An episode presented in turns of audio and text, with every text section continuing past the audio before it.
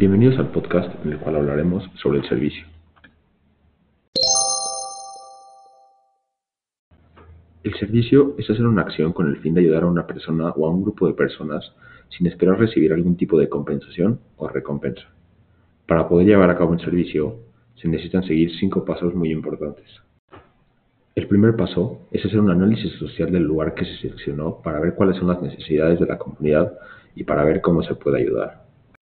El segundo paso es hacer un plan de servicio que se adapte a las necesidades de la comunidad para que las metas se cumplan de manera satisfactoria. El tercer paso es llevar a cabo el plan de acción, puede ser de manera directa o indirecta, pero todas tienen la misma meta. El cuarto paso es analizar los pensamientos y emociones para reflexionar sobre lo que se lleva a cabo y el impacto que tuvo o va a tener. El último, pero no menos importante paso, es presentar lo que se aprendió a lo largo del servicio. Yo creo que dos materias que me podrían ayudar mucho a hacer un servicio comunitario a distancia son educación en la fe, porque se podrá hacer encuentros virtuales de share con niños de otras escuelas y comunidades. Esto se me hace muy padre, porque aparte de que se puede hacer en plena pandemia, ayuda a todos a hacer algo diferente a lo, que se hace diario, ya que todos están un poco cansados de hacer lo mismo y no poder salir.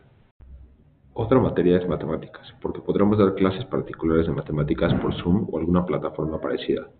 Porque en las clases en línea los alumnos tienen menos apoyo personal del profesor y creo que será bueno que tuvieran un espacio donde pudieran hacer todas las preguntas que quisieran y que el profesor les pudiera ayudar en lo que se equivocan.